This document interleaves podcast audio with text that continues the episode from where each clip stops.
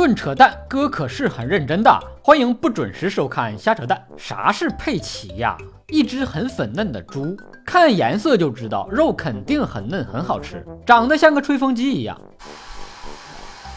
今天我为什么要扯小猪佩奇？是因为我喜欢这部动画片吗？不是，我只是单纯的喜欢跟风蹭热点而已。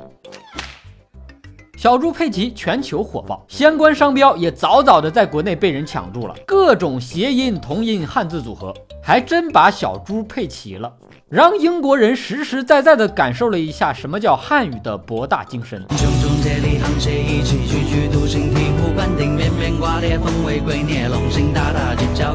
扯淡说法时间，根据我国商标法。商标注册原则上是申请在先，自愿注册，但不得以不正当的手段抢注他人已经使用的，并且有一定影响力的商标，也不得模仿或者翻译没有在中国注册的驰名商标，误导公众。所以，各种小猪佩奇的商标，就算你侥幸注册成功了，你也没有权利禁止在先使用人的继续使用，更别指望着人家花高价来收购你的商标，做梦去吧！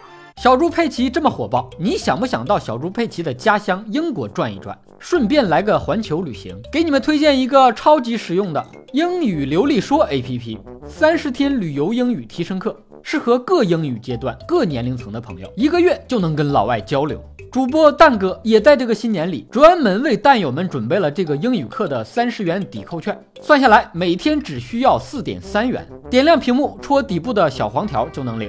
我们继续聊佩奇，养小猪佩奇的公司在中国赚得盆满钵满，国内养猪的农户们却赔得底儿掉。你说，同样是养猪，差距怎么这么大呢？今年全国多地爆发非洲猪瘟，不少人担忧这猪肉还能吃吗？火腿肠还安全吗？我告诉大家，完全不用担心。就你吃泡面加的那个火腿肠，里面根本就没有猪肉，全是淀粉。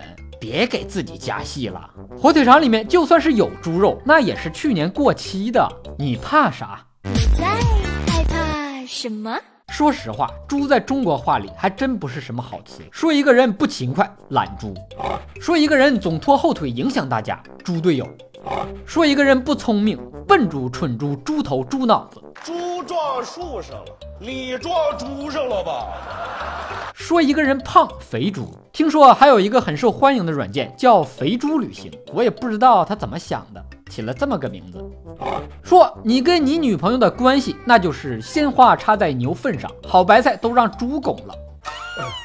郎君，其实猪真的没有你们说的那么不堪，猪其实很聪明，很厉害的。母猪会上树，创业风口上的猪还会飞呢，就是今年摔得有点重。所以有时候，如果别人说你是猪，先别着急跳脚，未必是在骂你，只是像崔永元一样在实话实说而已。仔细想想，工作加班的你跟案板上的猪有什么区别？都是被人按着，任人宰割。以上部分内容纯属瞎扯淡，好看的小哥哥小姐姐们，别忘了转发、评论、飞弹幕、双击关注、点个赞。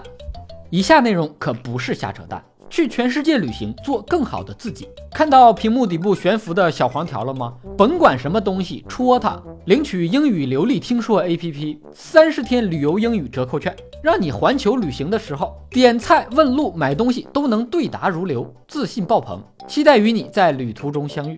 但有夜听风的喵喵留言评论说：“孕兔要了我半条小命，全靠听你的节目吊着，能给宝妈带来安慰，我很欣慰。”话说，你这个胎教方式还是非常不错的，继续保持。